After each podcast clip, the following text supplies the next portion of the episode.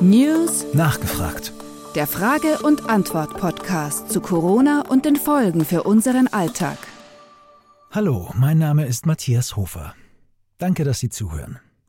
Heute aus LA zugeschaltet ist Francis Schönberger. Francis Schönberger ist eine deutsch-amerikanische Journalistin. Sie ist in Niederbayern aufgewachsen und mit 23 Jahren im Jahre 1969 in die USA gegangen. In den 70er Jahren begann sie von Los Angeles aus für die Jugendzeitschrift Bravo zu schreiben.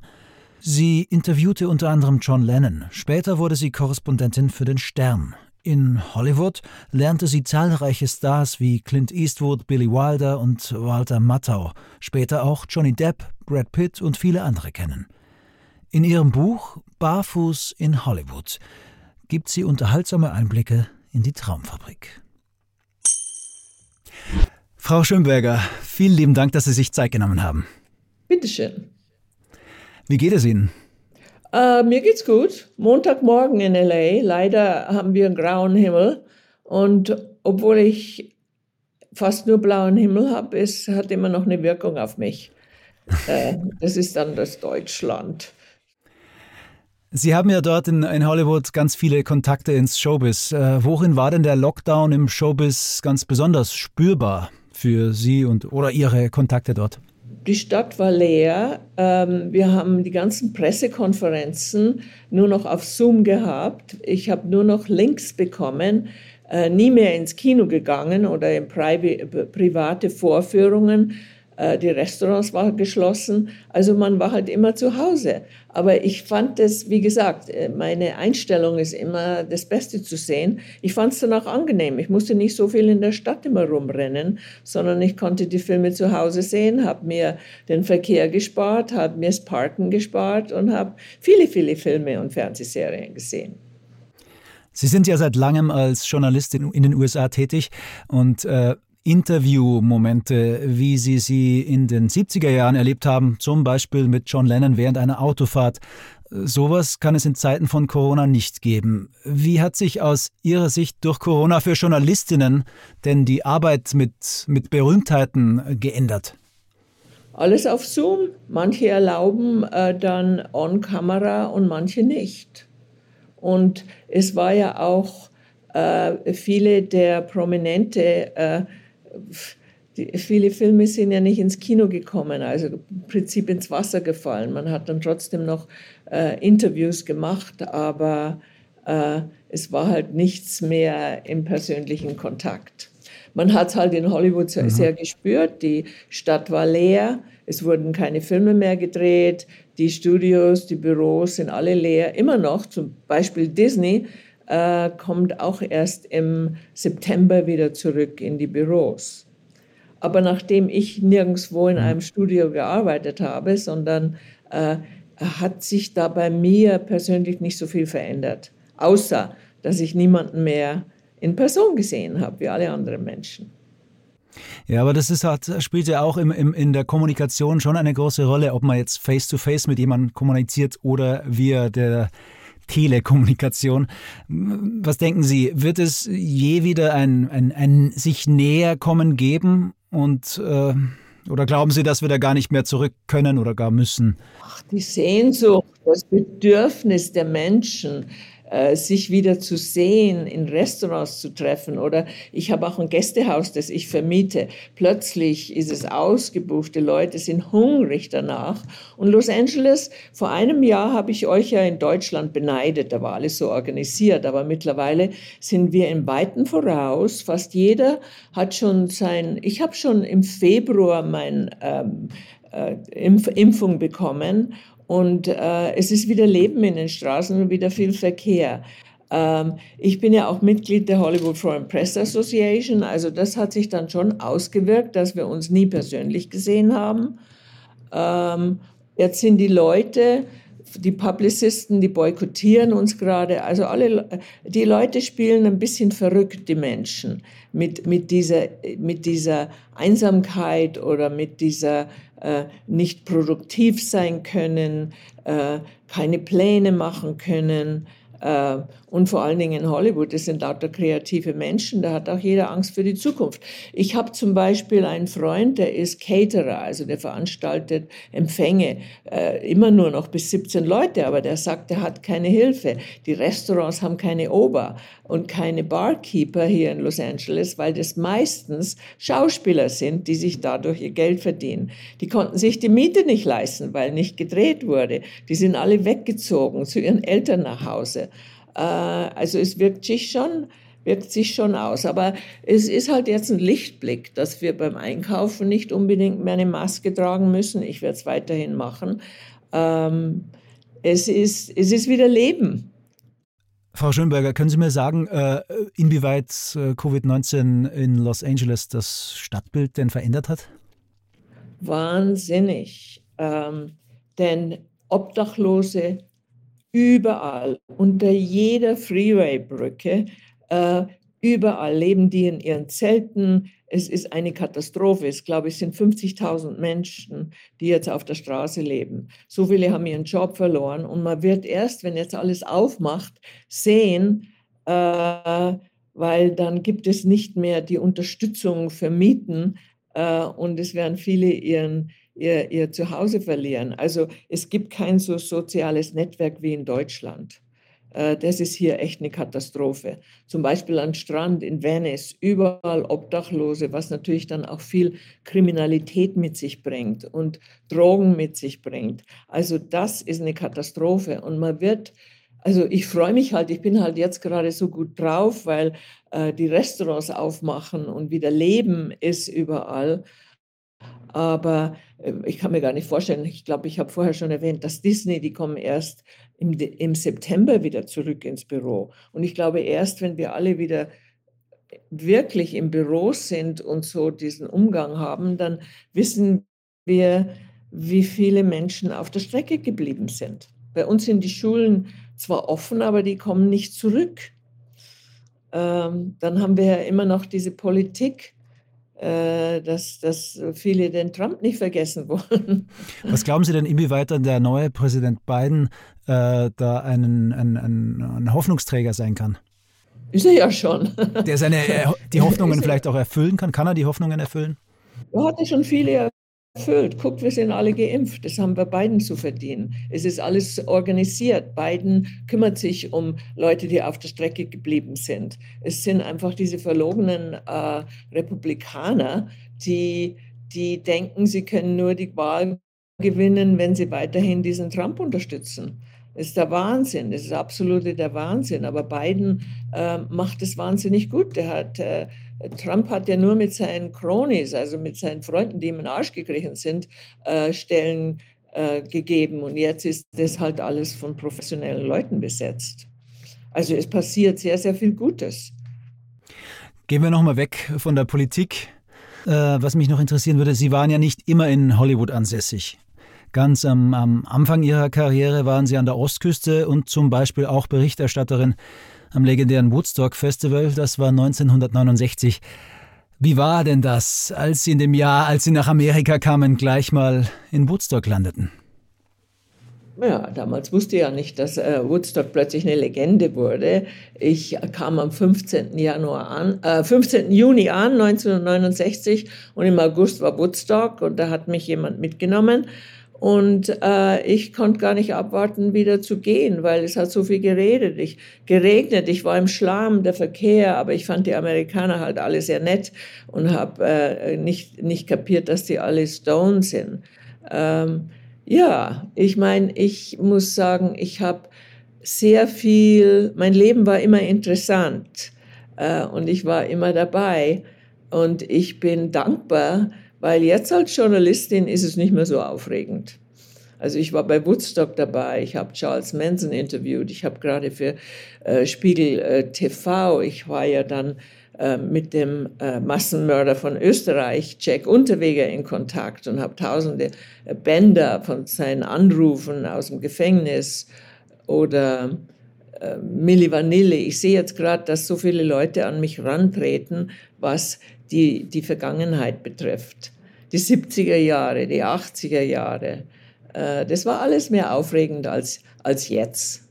als sogar vor Covid. Aber äh, herrscht da nichts im Allgemeinen so eine bestimmte Verklärung, wie zum Beispiel bei, bei Woodstock, diese Magie oh, des ja. Vergangenen? Ist das die pure Verklärung in der Retrospektive oder war das damals auch schon magisch? Nee, es war nicht magisch. Äh, Woodstock hat man ja auch später erst kapiert. Man weiß ja erst, wenn was gut ist, wenn man es verloren hat. Woodstock waren 250.000 Leute, äh, es gab keine Gewalttätigkeiten und so weiter. Ein paar, Mon ein paar Monate später war Altamont, äh, wo die Rolling Stones aufgetreten sind. Und äh, äh dann, ging, dann waren die Hells Angels, waren die äh, Security. Und da ging es leider, wurde sogar einer tot. Und dann hat man erst gemerkt, dass Woodstock besonders war. Erst später. Jeden Jahr mehr, weil mich wollte doch interessieren, inwiefern äh, dann später Sie bemerkt haben, dass das vielleicht auf eine Art Ihr Leben beeinflusst hat. Äh, für mich persönlich hat Woodstock mein Leben nicht beeinflusst. Es war halt eine schöne Erfahrung und mm, ich, ich, hab, ich war immer mehr eine Beobachterin. Ich war nie so eine Teilnehmerin. Äh, ich habe beobachtet und, und fand halt äh, aus Deutschland kommen und vorher habe ich in England gelebt, einfach die Amerikaner sehr offen und zugänglich. Und äh, das war eine schöne, wie sagt man, Introduction, äh, dass Amerika einfach anders ist und die amerikanische Kultur und die amerikanischen Menschen einfach anders sind als in Europa.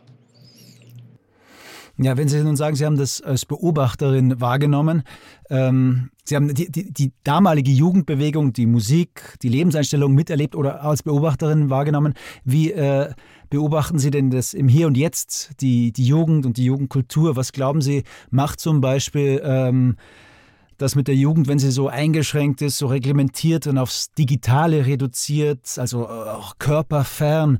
Was macht das mit den jungen Menschen in Ihren Augen? Ja, da müsste ich Psychologie, äh, Psychologin sein. Ich kann mir nicht vorstellen, wie sich, ich habe ja Enkelkinder, äh, äh, man muss ja aufpassen, was sie jetzt am Internet sehen, aber was mich halt schockiert, äh, ist, wie man miteinander umgeht. Äh, es ist ja feige. Äh, de, die Leute sagen sich das nicht ins Gesicht und einfach die Äußerlichkeiten sind so wahnsinnig wichtig geworden. Aber alles hat seine Vor- und Nachteile. Man kann jetzt mehr kommunizieren, man sieht sich so zum Beispiel, äh, was ja auch ähm, hilfreich ist in der schnellen Welt, in der wir leben. Aber vielleicht hat uns jetzt Covid auch aufgeweckt, dass wir uns vermissen, dass wir diesen menschlichen Kontakt, wie sehr wir ihn brauchen. Ähm, es hat ja alles immer seinen Grund und ich kann mir vorstellen, ähm, die jungen Menschen, wir alle, glaube ich. Ich habe zum ersten Mal gemerkt, als ich am Globe gearbeitet habe, da war ich ein bisschen unter Menschen und dann kam ich abends nach Hause und dachte, oh, ich bin ja fix und fertig, weil viele Menschen, die, die ziehen einen auch runter. Also man, man lernt, äh, mit wem verbringe ich jetzt meine Zeit, wer tut mir gut.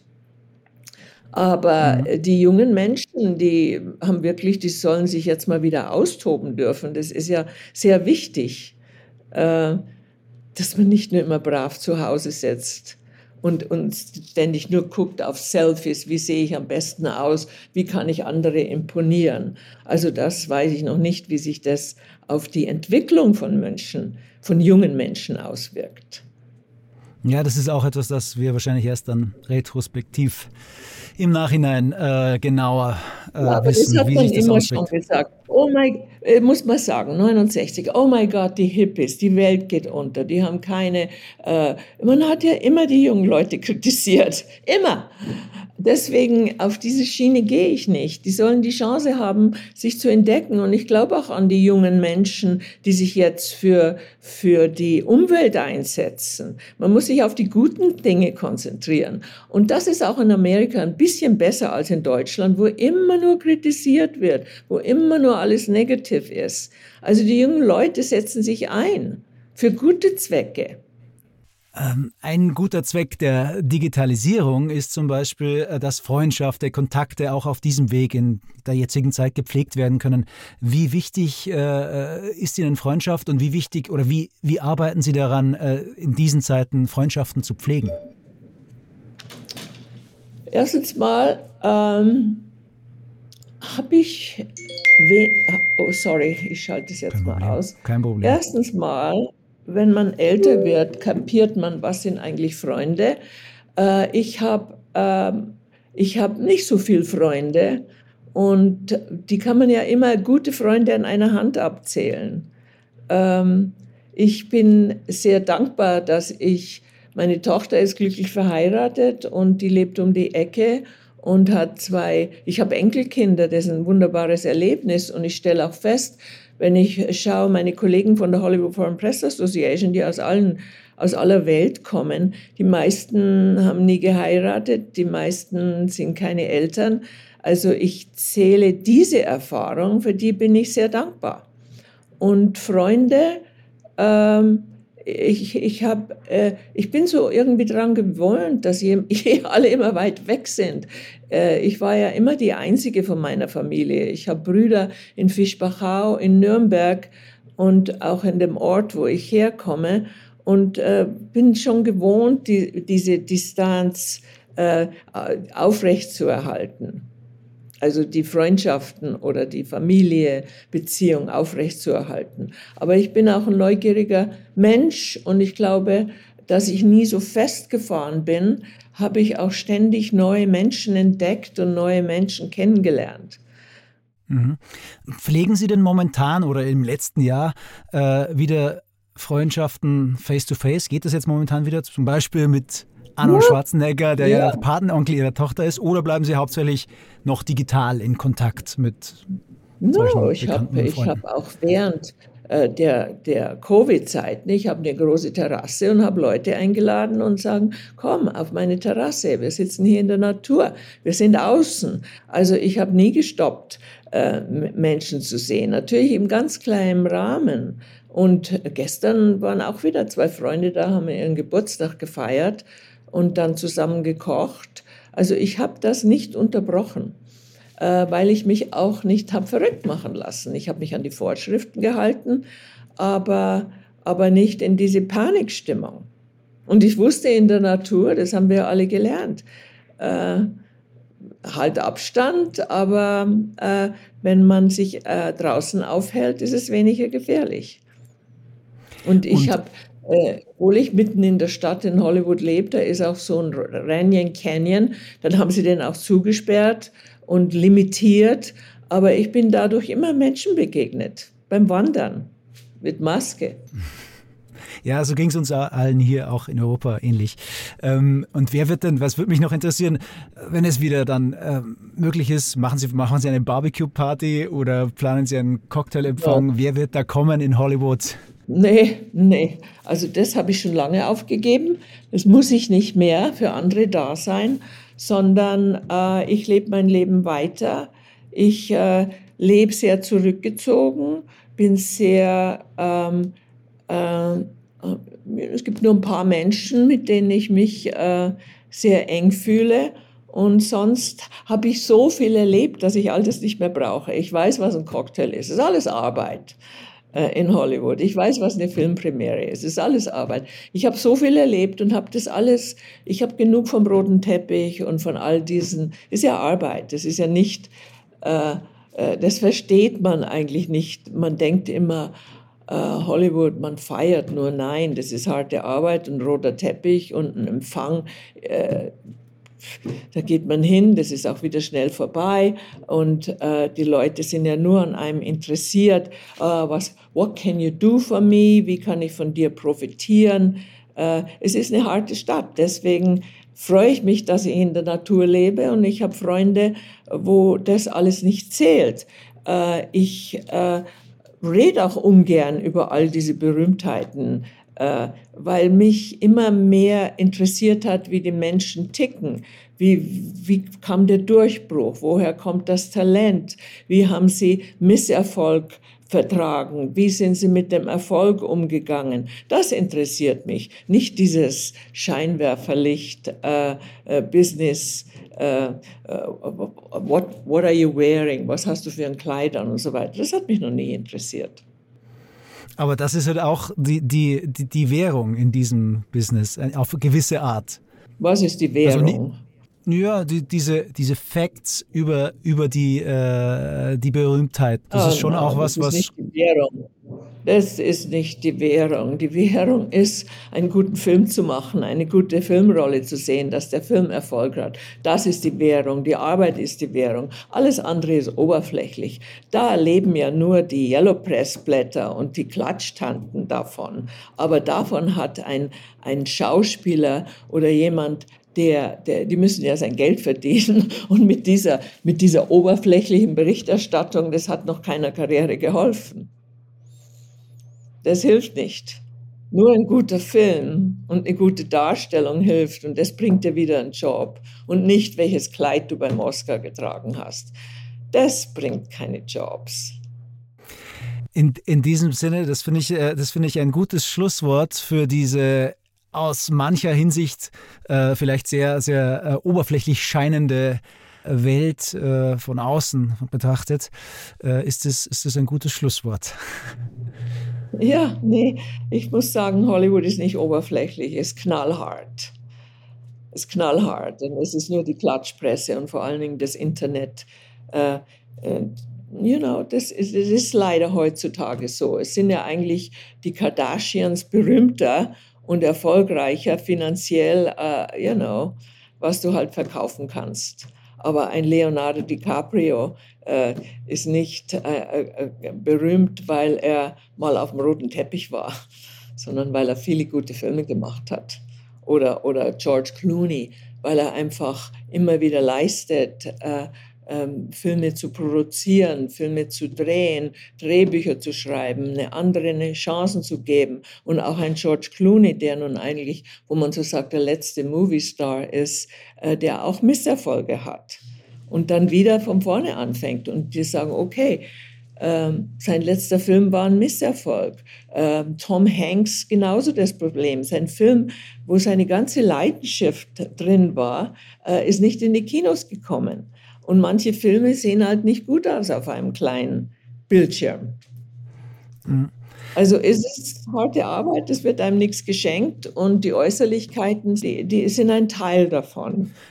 Glauben Sie denn, dass diese ganzen, auf der anderen Seite diese ganzen äh, Social Media Stars wie Kardashians oder sonst wer, äh, die immer, die nach oben gespült worden sind durch die sozialen Medien, glauben Sie denn, dass, dass sich das irgendwann selbst überlebt, eben weil so wenig Substanz dahinter ist und dass wir das irgendwann gar nicht mehr so sehen? Oder glauben Sie, dass, dass das immer irgendwie mitschwingen wird? So sehe ich das nicht, weil die Kardashians sind nicht nach oben gespült worden, sondern die haben sich das auch erarbeitet. Die haben eine clevere Business- ähm, Woman, Mutter gehabt. Und die haben kapiert, wie man diese Social Media verwenden kann zum eigenen äh, Vorteil. Äh, es gibt ja nun so viele Influencers, wie man heutzutage sagt, die kommen und gehen. Es liegt wirklich an einem selber. Was ist es für eine Message? Und keiner, was wir vielleicht durch die Corona äh, gelernt haben oder lernen sollten, ist, dass man keine Kontrolle hat. Du kannst immer, oh bitte spül mich nach oben. Es funktioniert nicht so. Du, du musst hart arbeiten. Ähm, ich weiß, es gibt einen Star, Walter Matthau, den kennt niemand mehr. Und dann, den, der hat mal den besten Satz. Ja, du vielleicht noch, den besten Satz gesagt. What does it take to make it in Hollywood? Es ist Talent, Ausdauer und Glück. In diesem Sinne ja. wünsche ich Ihnen alles erdenklich Gute. Danke, dass Sie sich Zeit genommen haben. Und vielleicht hören wir uns ja irgendwann mal wieder. Vielen lieben Dank. Bitteschön. Auf Wiederhören. Wiederhören.